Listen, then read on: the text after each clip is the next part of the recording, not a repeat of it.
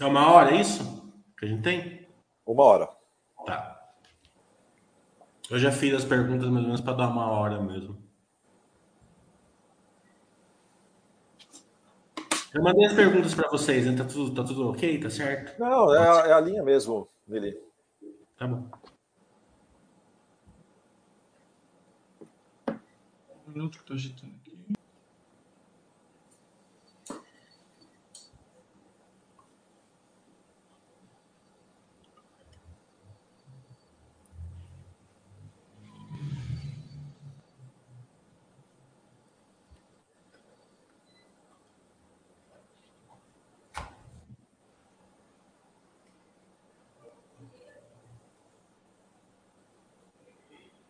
Um minuto,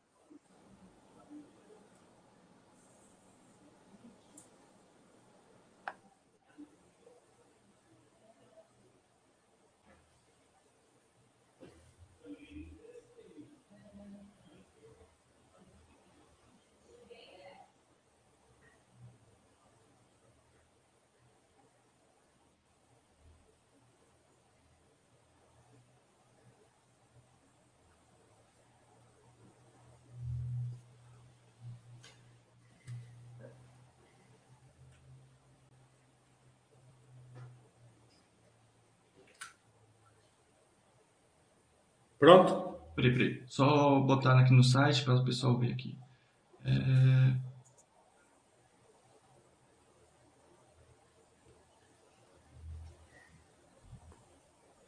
Tá fechado, né? Então só tá aqui no site. Tá fechado isso.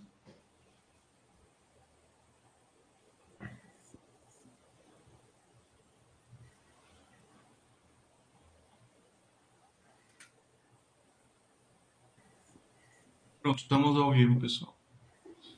Bom dia, pessoal da Baster.com. Estamos mais uma vez aqui com o Itaú Unibanco, é, com os senhores Renato, Lúlia vivo, é, e Gustavo. Bom dia, pessoal da Baster.com. Estamos É, mais primeiramente a gente quer Itaú agradecer Unibanco. muito ao Itaú Unibanco por mais essa live, é, que para a gente, pequenos investidores, é muito importante para a gente poder, poder acompanhar é, o nosso investimento, a nossa geração de valor no futuro. Só lembrando que a Baster.com não faz nenhuma indicação de compra nem de venda de ações e também que esse, essa live aqui pode é, ter algum tipo de projeção ou guidance no futuro. Essas projeções é, não, não, não são certeza que vão acontecer no futuro, então é, condições de mercado podem fazer com que elas não se concretizem. Então, bom dia, Renato, bom dia, Gustavo, suas palavras iniciais. Bom dia, Emily. É, muito obrigado de novo pelo convite. Sempre bom estar aqui com você e poder falar com, com os, os muitos seguidores e amigos aqui da Basta.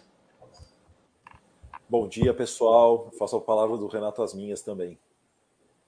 Vamos fazer um, um overview aí dos resultados do quarto trimestre do ano 2021 é, do, do Itaú Unibanco. Claro, eu começo por aqui, é, Mili. É, então vamos lá. Como vocês sabem, nós publicamos os resultados do banco na quinta-feira passada e na sexta fizemos o call com os investidores. Né? Aliás, call é, é um jeito, é muito 2019, né? É, no mundo de vídeo que a gente vive hoje, nós fizemos pela primeira vez o nossa nossa reunião de resultados de forma é, interativa por vídeo. Eu acho que espero que vocês tenham, é, tenham tido oportunidade de ver. Se não, tem um replay do vídeo no nosso site. Mas acho que é um formato mais legal, mais dinâmico e que veio para ficar. Né? Feedbacks, obviamente, super bem-vindos de como a gente pode fazer isso melhor é, da próxima vez. É, eu acho que aqui, Mili, foram resultados muito sólidos que o banco apresentou no quarto trimestre.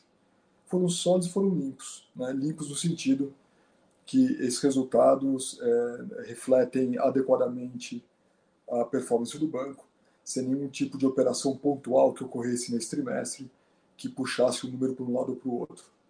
E são resultados consistentes e sólidos, Mili, porque eles foram formados, obviamente, ao longo do ano. Então, eles vêm muito em linha com o que nós já vínhamos é, guiando o mercado, eles vêm muito em linha com as iniciativas comerciais que nós fizemos ao longo de 2021. É, então, ele, ele aqui, ele, te- terminamos o ano de um jeito muito forte, é, na nossa opinião, e o mercado parece concordar, dada a reação é, do nosso papel. Né?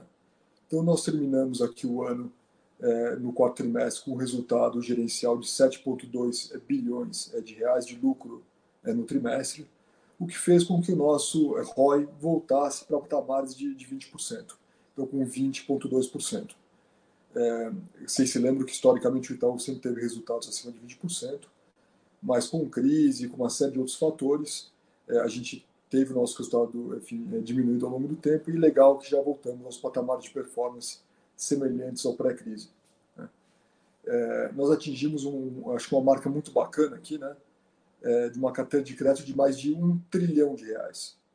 Acho que é, é uma, acho que é um, é um, é um testemunho bacana da nossa capacidade de botar o balanço do banco para ser usado. A gente está aqui para atender os clientes, a gente está aqui para emprestar dinheiro, é, é, o que o banco deve fazer, e legal que a gente atingiu essa marca, é importante.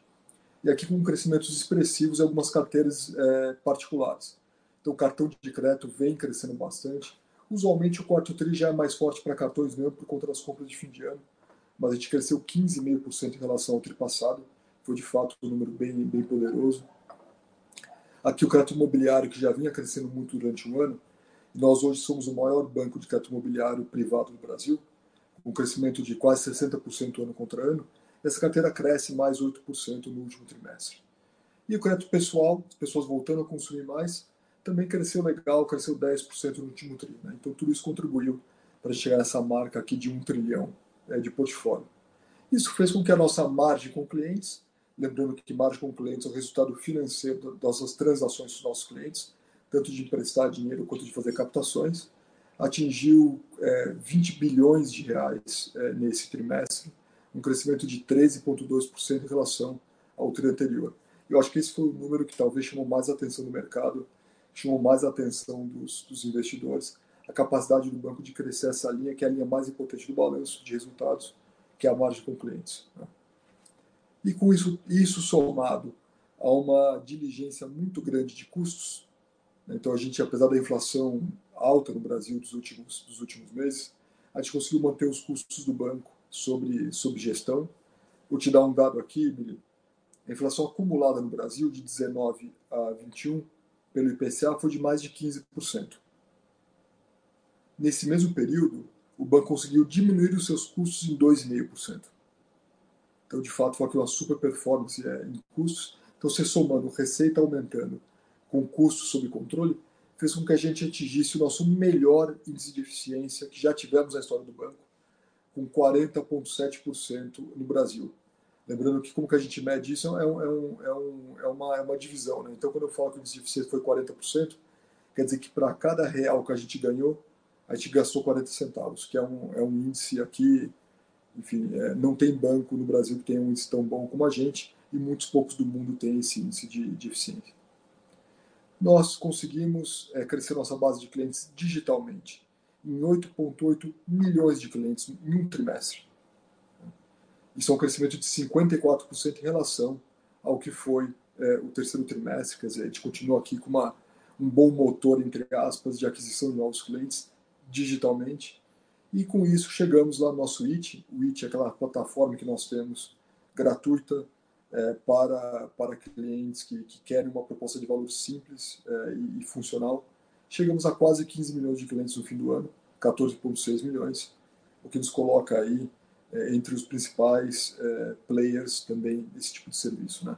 Então, acho que isso tudo fez com que o banco, isso somado uma carteira de crédito com boa qualidade, a gente não vê delinquência subindo de modo descontrolado, é, fez com que enfim, o resultado fosse bem recebido pelo mercado. E isso é uma base sólida para a gente construir o que está vindo aqui pela frente em 2022. E até para complementar um pouco aqui, Nili, o que eu acho que esses números, mais do que simplesmente serem números superlativos da performance financeira do banco, eles são reflexo muito do que a gente já vinha conversando das últimas interações nossas, da transformação que o banco tem passado. Né? O Renato acabou de mencionar aqui a quantidade de clientes que nós adquirimos através de canais digitais, de 8,8 milhões de clientes. Tem muita empresa que não tem nem isso, muito neobanco que não tem nem isso uh, em base de cliente total. A gente conseguiu adquirir isso em apenas um trimestre. Então isso mostra que de fato a gente tem conseguido executar de maneira muito sólida a transformação digital Isso passa por diversos pontos de contato que nós temos, seja nas nossas plataformas de interações com os clientes, interação com os nossos clientes, seja na forma como que a gente comunica ou se comunica com os nossos clientes, com os nossos stakeholders. Então a gente tem conseguido passar essa mensagem muito muito bem uh, desse momento. E também da transformação cultural que passa pela transformação digital, pelo qual a gente está passando. É super desafiador fazer uma transformação cultural numa empresa de 90 mil colaboradores. E eu acho que a gente está numa trajetória super boa também aqui uh, com relação a isso. Você sente nos corredores hoje virtuais, porque a gente ainda está em trabalho remoto, em boa parte do banco, o, o ânimo que a gente tem hoje aqui dentro do banco, o orgulho que a gente tem dentro do banco, é, de todo mundo aqui, de, dos resultados que a gente tem conseguido entregar, dos níveis de satisfação que nós conseguimos atingir.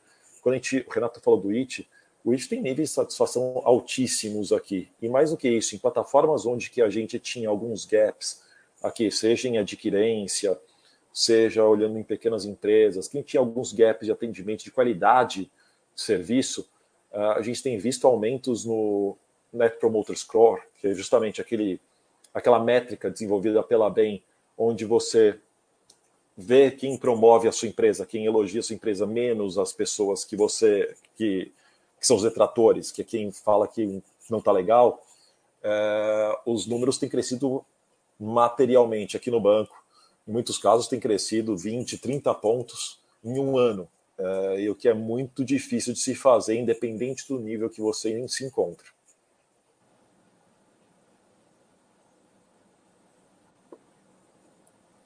Você tá mudo, Mili. Mili, tá, tá no mudo.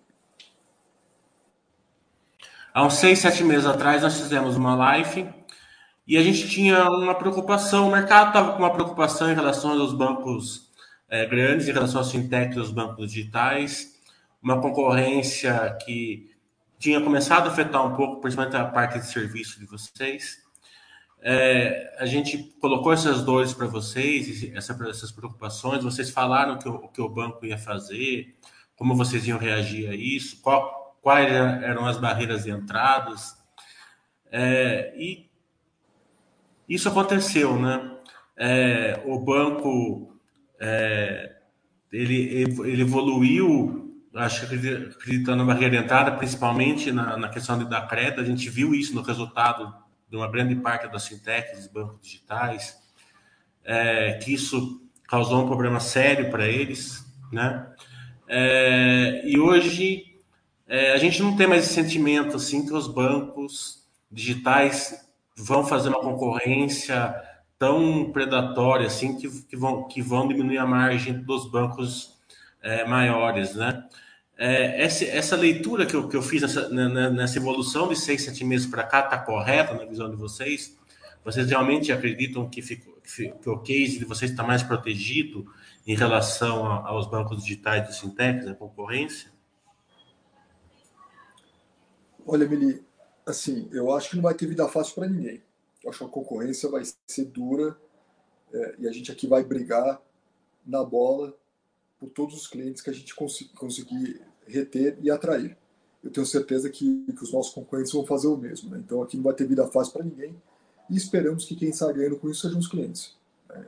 Esse, esse é o objetivo final. Agora, você tem, você tem razão num ponto, Mili. É, se a gente olhar a história, inclusive um pouco mais longa, é, é, você vê que de fato alguns vetores aqui estão mudando de direção. Então, há, sei lá, sete anos atrás, quando surgiram os primeiros desses competidores novos aqui, em adquirência, por exemplo, de fato nós fomos pegos no contrapé, nesse setor específico. É, nós não estávamos prontos para esse novo nível de concorrência, que trouxe não só é, uma qualidade de serviço melhor, como preços também, no primeiro momento só, mais agressivos, e uma agilidade muito maior de fazer negócio. Tanto que, por exemplo, a adquirência a gente perdeu muito market share, um resultado. E lá atrás, é, dado o tamanho do banco, o Itaú tem quase 100 anos, tem dezenas de milhões de clientes, 60 milhões de clientes, e é um banco complexo, a gente atende todos os clientes todos os produtos. E você, é, é, enfim, atualizar esse banco, você, é, enfim, mudar o jeito de trabalhar de um banco desse tamanho, você não faz em um trimestre, não faz em um ano é algo que a gente já começou a fazer lá atrás e que a gente, a gente deu um nível de aceleração muito maior quando essa concorrência é, começa a, a, ficar mais forte. Né? E o que, o que, que você faz quando você não está pronto ainda para competir em setores novos? Você meio que defende, você trata de fazer o melhor possível para atender bem os seus clientes, mas você tem poucas ferramentas para contra-atacar. Você vai trabalhando nisso em paralelo, e foi o que a gente fez nesses últimos sete anos, até que a gente chega num ponto, eu acho que a gente está nesse ponto agora, por isso que acho que a tua observação aqui é bem, bem precisa, de que não só nós achamos que nós fizemos ao longo desses sete anos investimentos gigantescos, te dar um número aqui, a gente tem 14 mil pessoas trabalhando em tecnologia no banco. 14 mil. Em dois anos, a gente cresceu 40% do nosso investimento de tecnologia, que gera de bilhões de reais. Então a gente está investindo muito pesado. E a gente chegou agora num ponto onde não só a gente acha que a gente conseguiu melhorar muito a oferta de serviços e produtos para a nossa base de clientes, como nós temos ferramentas para atacar no, em outros segmentos. Eu acho que o IT, por exemplo, é um grande exemplo disso. O Itaú não tinha uma proposta de valor, Mili, para a população que estava buscando é, uma conta simples, fácil de usar e 100% de graça. A gente não tinha. Nosso foco, é, historicamente, acabou sendo mais para as pessoas que queriam contas, enfim, um pouco mais completas e, e com mais serviços e que estavam dispostos, obviamente, a pagar por isso. Tinha um relacionamento maior com o banco. E o IT hoje, então, já tem 15 milhões de clientes, onde a gente vai competir no cerne, a gente vai competir no campo dos nossos, dos nossos competidores. Né? Então, não só a gente conseguiu proteger até agora a nossa base de clientes principal, como a gente consegue também investir na base de clientes deles. Então a gente deixa de estar na defesa e parte para o ataque. E obviamente quem, é, quem vai ganhar com isso são os clientes e vão poder optar por diversas ofertas. E aqui acho que a gente combina é, a experiência e solidez do Itaú, uma plataforma completa de produtos e serviços, a gente não tem produtos, só tem todos, e agora com uma, com uma oferta de valor e uma usabilidade muito mais semelhante, se não igual ao desses bancos é, digitais novos. Então, a gente está bastante satisfeito com isso. A gente acha que a gente, a gente vai continuar investindo nisso, de, de melhorar o serviço para a base existente e começar a atacar essa nova base que foi até criada pelos novos bancos digitais.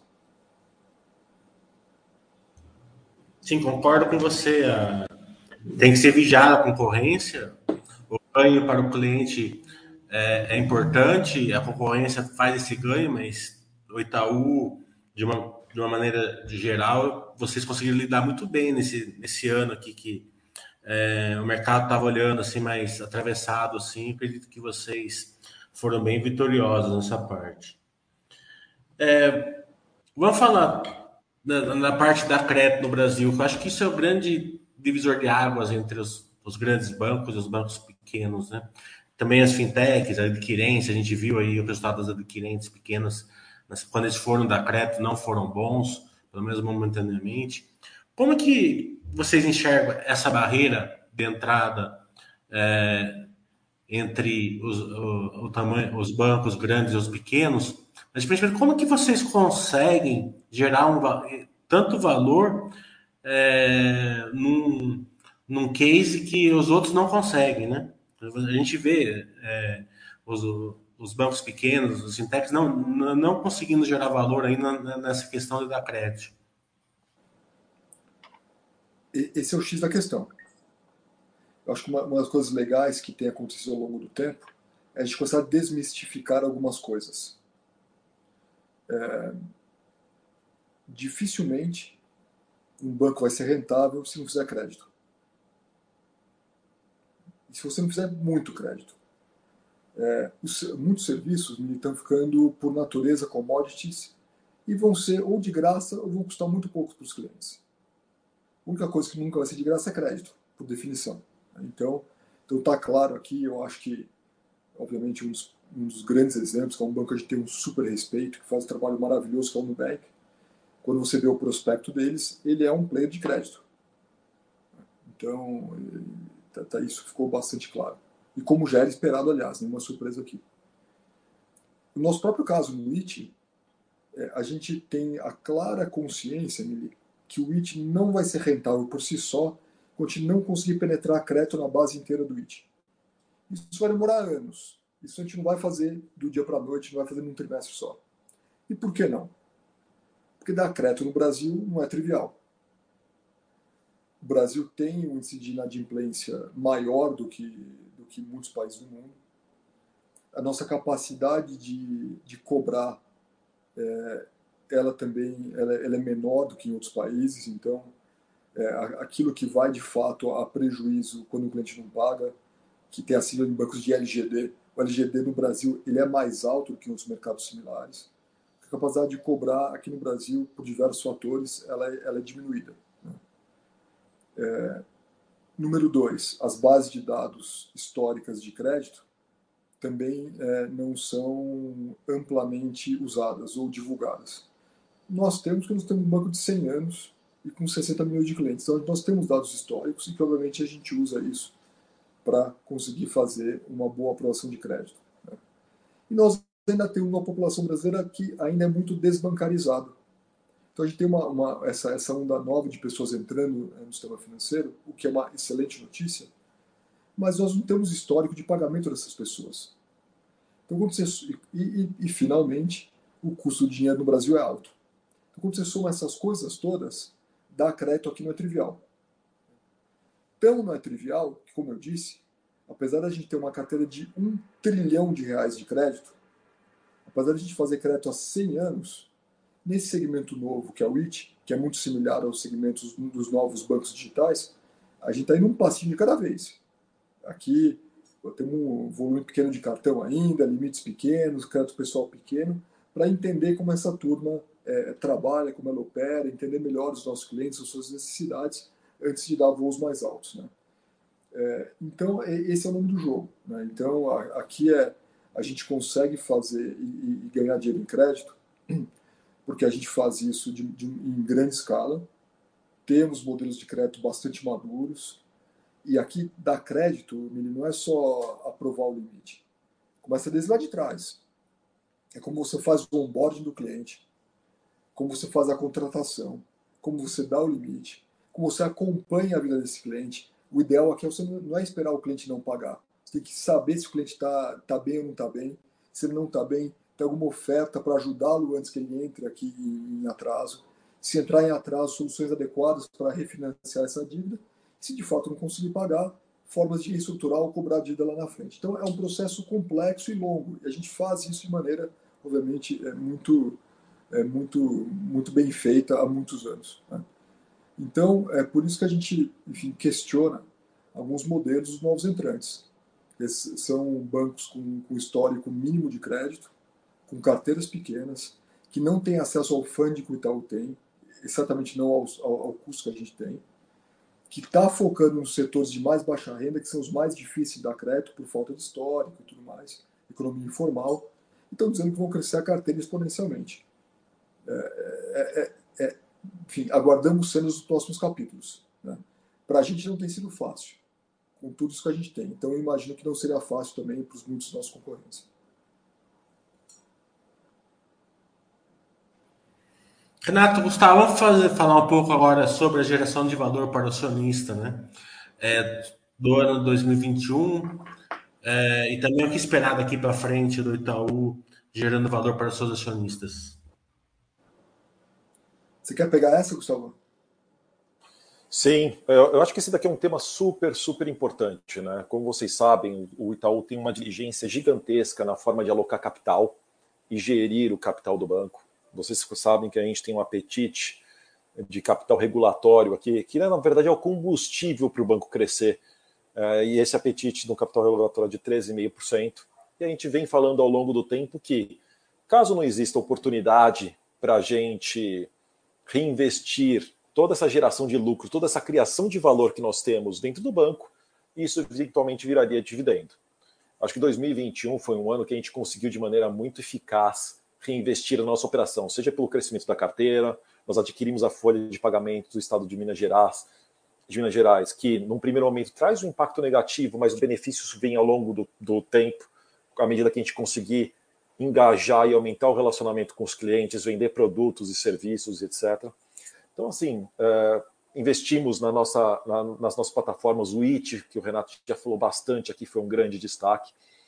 E isso tudo acabou resultando num crescimento importante do nosso lucro aqui. Mais do que a gente ter um, uma meta, um target para payout, como muita gente acaba se interessando, a gente fica, a gente olha um conceito que é o retorno total para os nossos acionistas. Tem um conceito que se chama Total Shareholder Return aqui. E que o que importa, na verdade, mais do que o simples payout, é o quanto que vai ser o lucro por ação. É o quanto que vai ser o dividendo por ação dos nossos clientes. E com lucros crescentes, uma operação expandindo, é, isso tende a aumentar, como foi o caso de 2021 e é a nossa expectativa para 2022. No momento, a gente não fez nenhuma alteração na nossa prática de pagamento de dividendo, se mantém esse nosso, esse nosso mesmo apetite de capital. E o que eu acho que é importante, que a gente até falou bastante na teleconferência de resultados, é esse nosso capital hoje, por diversas ações, algumas regulatórias e outras proativas do banco, é um capital muito mais protegido das variações cambiais, muito mais protegido das oscilações de mercado de capitais, o que traz muito mais previsibilidade para a gestão do banco e para a forma como que a gente pode alocar esses recursos, seja em reinvestindo na nossa operação, que é o desejável para a gente sempre, continuar crescendo a nossa, a nossa operação, ou se não existir nenhuma oportunidade, retornar isso de alguma maneira para os nossos acionistas.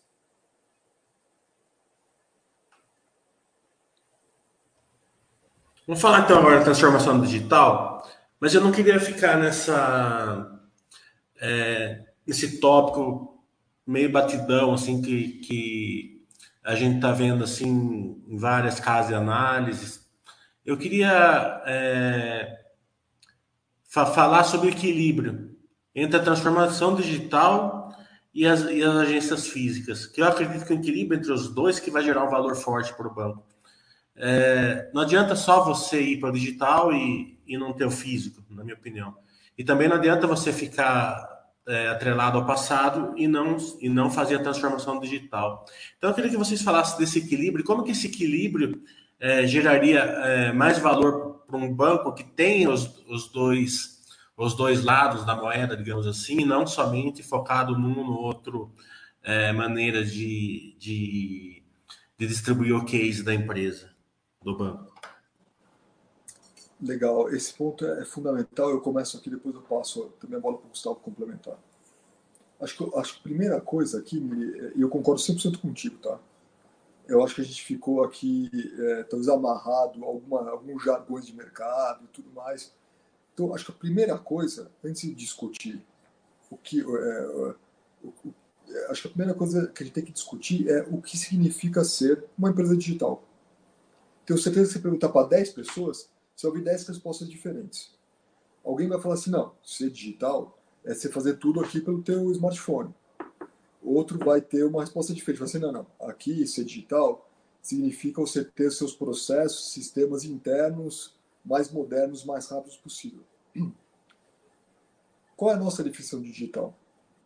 Para a gente ser digital, número um é ter o cliente no centro de tudo que a gente faz. As, as empresas digitais fazem isso.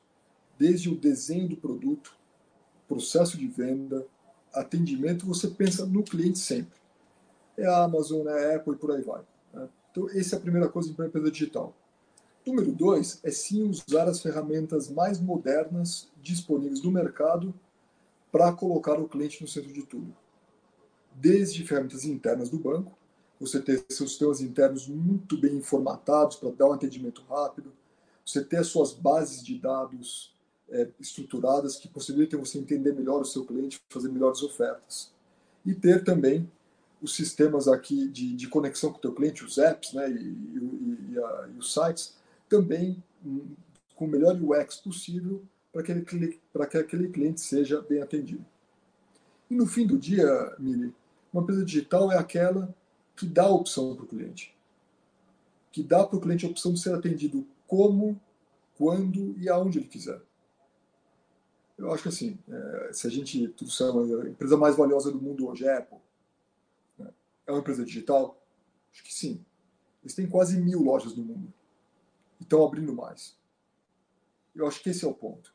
Então, para a gente, é, ainda mais um país como o Brasil, que é um país gigantesco, de dimensões continentais, de 200 e poucos milhões de pessoas, com graus de educação, escolaridade e acesso à tecnologia diferentes, eu acho que é falácia você dizer que você vai atender todo mundo pelo smartphone. Você não vai.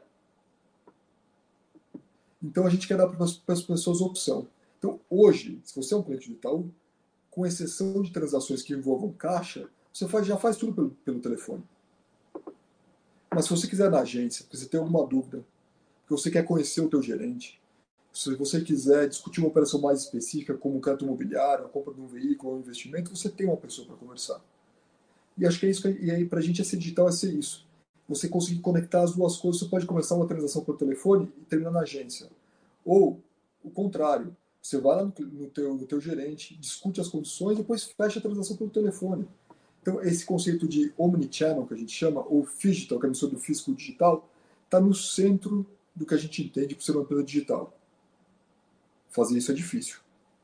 É muito mais fácil ter um banco que é 100% remoto do que você ter um banco que junta o físico com o digital de maneira absolutamente integrada.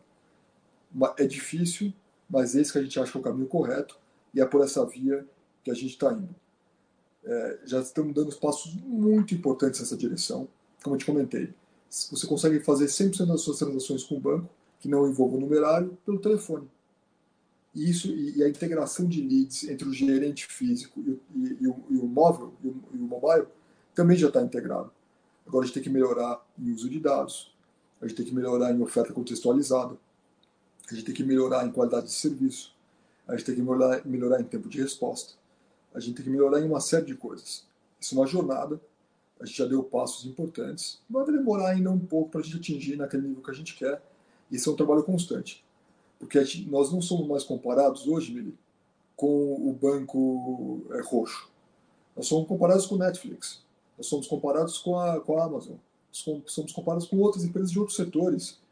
Porque o cliente hoje ele, ele, ele te vê como um app, às vezes. Né? Ele quer ter a mesma agilidade e funcionalidade que ele tem no app do Itaú que ele tem na Amazon.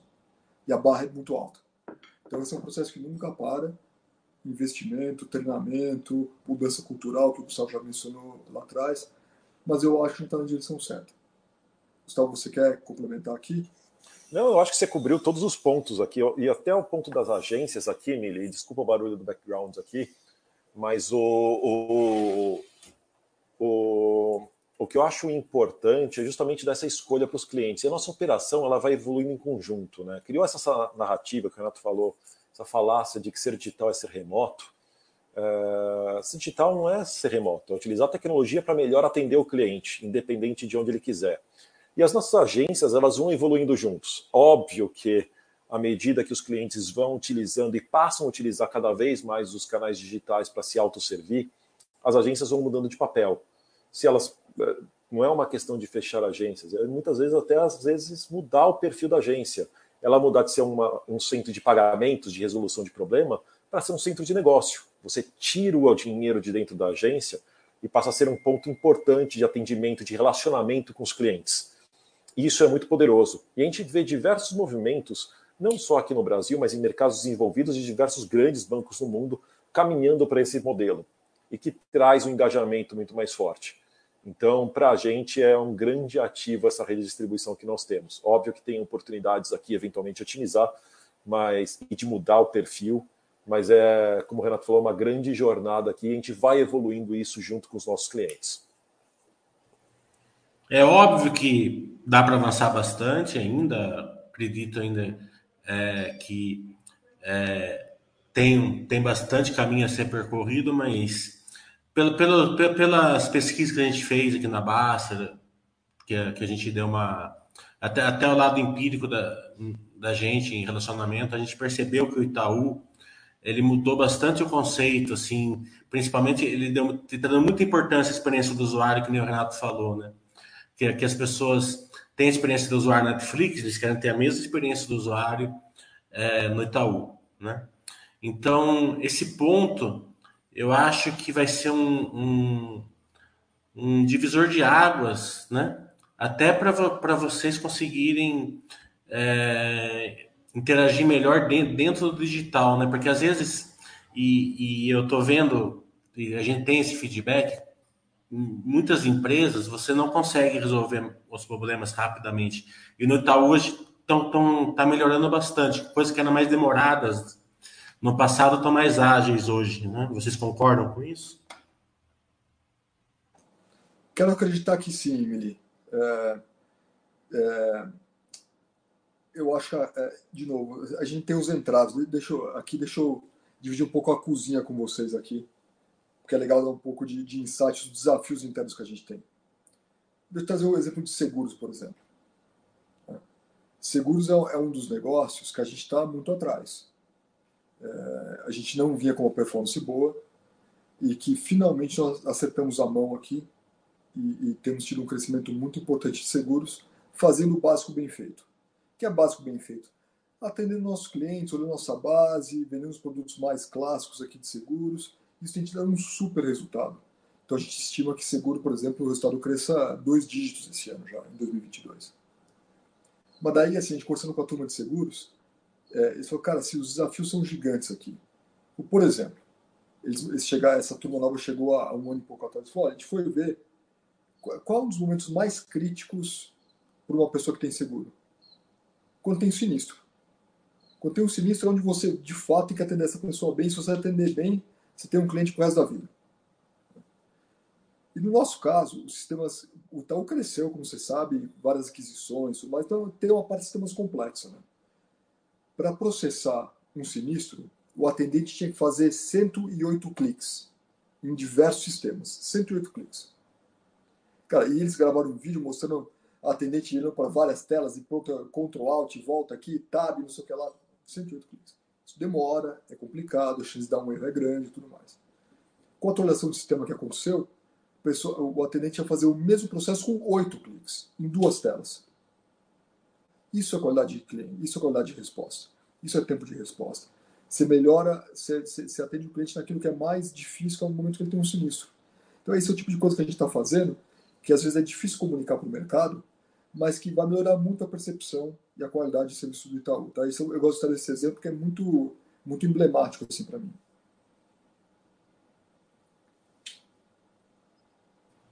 A corretora melhorou bastante também. Era uma dor muito grande, minha principalmente. Né? É, vocês fizeram novas ferramentas ali, ficou bem legal.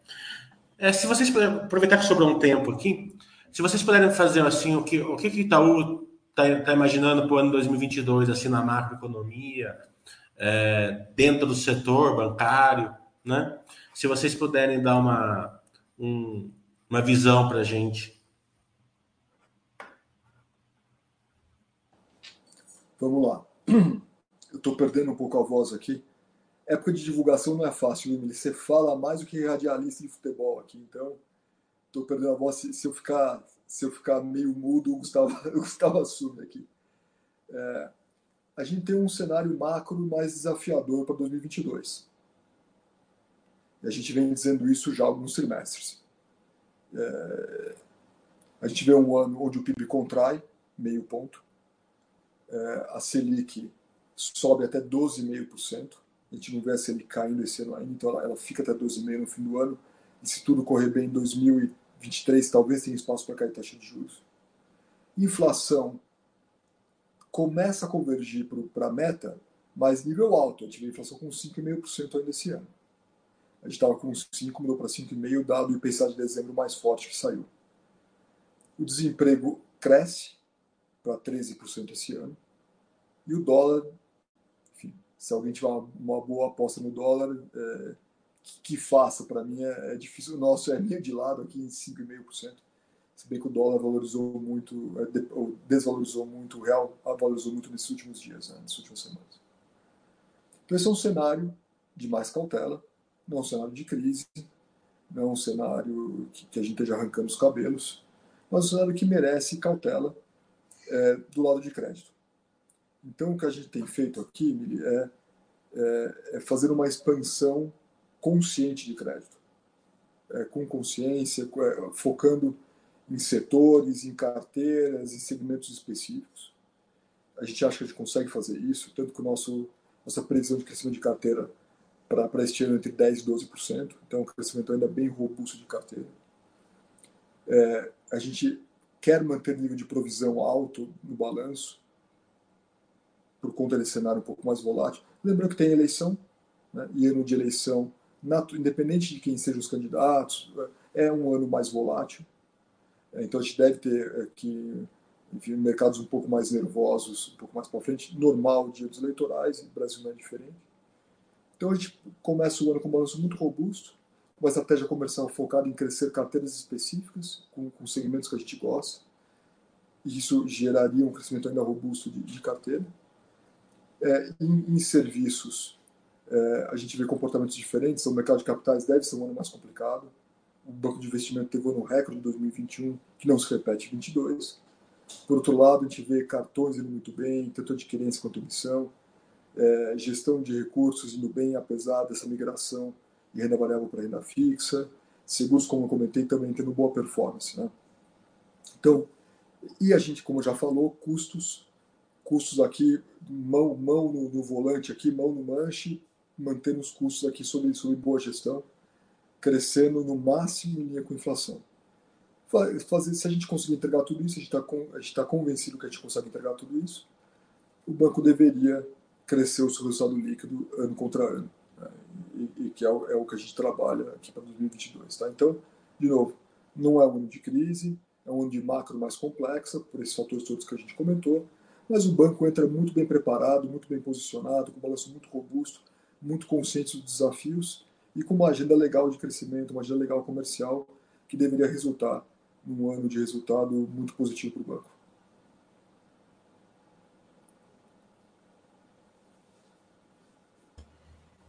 É, para encerrar, você soltar o guidance, o que, que o, o investidor é, do Itaú pode esperar aí para 2022? Então é um pouco nessa linha que eu, que eu comentei agora, né? Então é, é, um, é uma continuação do trabalho que a gente vem fazendo em 2021 com crescimento de carteira, com crescimento de margem, com crescimento de FIIs e serviços em linha com inflação, mais provisões, custo de crédito mais alto, dado que a carteira cresce, e, e, então isso é natural que o custo de crédito também cresça, sem contar que a gente vê os atrasos também subindo, dado que a gente está vivendo hoje níveis de exceção, atrasos muito baixos. Então os atrasos normalizam em 2022. É, isso tudo vai fazer com que a gente consiga manter este ano um, um ROI aí em torno de 20%, que a gente já atingiu no último quarto desse ano, que acho que é uma, é uma meta legal.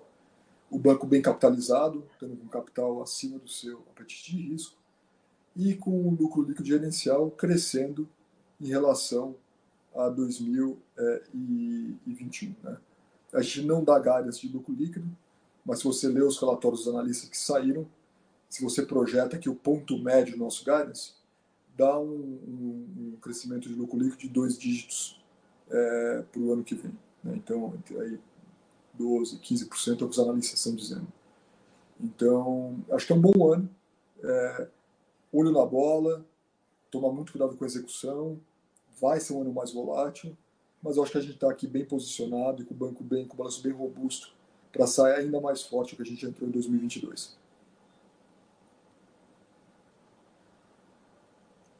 Gustavo? Perfeito, eu acho que o Renato cobriu todos os pontos. Eu só adicionaria um último aqui que é um a gente, a gente espera terminar o 2022 com um banco muito mais eficiente. Né? E essa é uma mensagem, uma tônica que a gente tem falado bastante. A gente não tem uma, um programa de gestão de custos aqui no banco. Quando você foca muito em custos, às vezes você acaba tomando decisões que não são as melhores para o crescimento da empresa. Aqui é uma, é uma gestão de eficiência, ou seja, se a gente precisar investir um bilhão a mais, dois bilhões a mais para gerar 10 bilhões a mais de receita, a gente vai fazer independente do crescimento de despesa que isso vai trazer.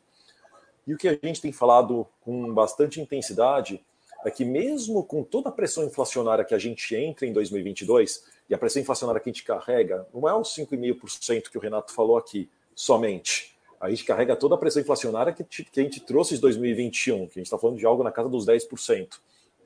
Mesmo com isso, a gente deve crescer o nosso custo aqui no ponto médio em 5%, mas mais do que isso aqui. O custo para rodar o banco, que é o que a gente olha aqui, todo o custo estrutural que nós temos, que não inclui os investimentos, eles devem ficar estáveis no ano. Ou seja, todo o crescimento de despesa que está vindo é em função de investimento, que são crescentes ano após ano, seja na nossa plataforma comercial, seja na nossa plataforma digital, ou as duas em conjunto, que é na maior parte dos casos. Então, mesmo assim, mesmo com esse crescimento, mesmo com essa uh, de custos aqui, a gente espera terminar o ano aqui no Brasil, na nossa operação no Brasil, com o menor índice de eficiência da história do banco, uh, abaixo de 40%. Então a gente está bem empolgado mesmo com esses com os nossos números. É um ano desafiador, uh, como qualquer outro, mas eu acho que a gente conseguiu estruturar o banco muito bem ao longo desses últimos 12, 18 meses para começar num momento muito melhor aqui, apesar dos desafios macroeconômicos. Legal. Eu quero agradecer em nome da Baster.com, o Itaú Unibanco, ao Renato, ao Gustavo pela disponibilidade. Também já convidá-los aqui para a gente fazer uma live daqui a uns seis meses, depois que sair o resultado do, do terceiro trimestre, é, acho que do segundo trimestre. É, e se eu, eu não sei se vocês querem falar algum assunto que eu não, não perguntei aqui. Se, se tiver algum assunto que vocês queiram falar que eu não perguntei, fiquem à vontade. Não, é só agradecer você mais uma vez, Miri. Obrigado por, por colocar aqui a, a Baster, a, enfim, para a gente poder bater um papo com, com, com, vocês todos. E se vierem perguntas é, dos seus do, do, time aí que não foram respondidas pela gente hoje, manda para a gente que o time de RI faz questão de responder cada uma delas, tá? Então, vamos deixar esse canal aberto e obrigado mais uma vez pelo, pelo convite. Perfeito, super obrigado mais uma vez, Mili. Sugestões também são sempre muito bem-vindas aqui, seja para a forma como nós nos comunicamos, seja também para o banco de maneira geral. Eu sei que vocês sempre passam aqui, a gente agradece muito o feedback de vocês, mas continuem fazendo isso, que só nos ajuda a ser melhor a cada dia. É, eu vou pedir o feedback para vocês, pessoal, e vocês possam na Baster que eu mando para o Gustavo para o Renato. Oi? Vamos encerrar?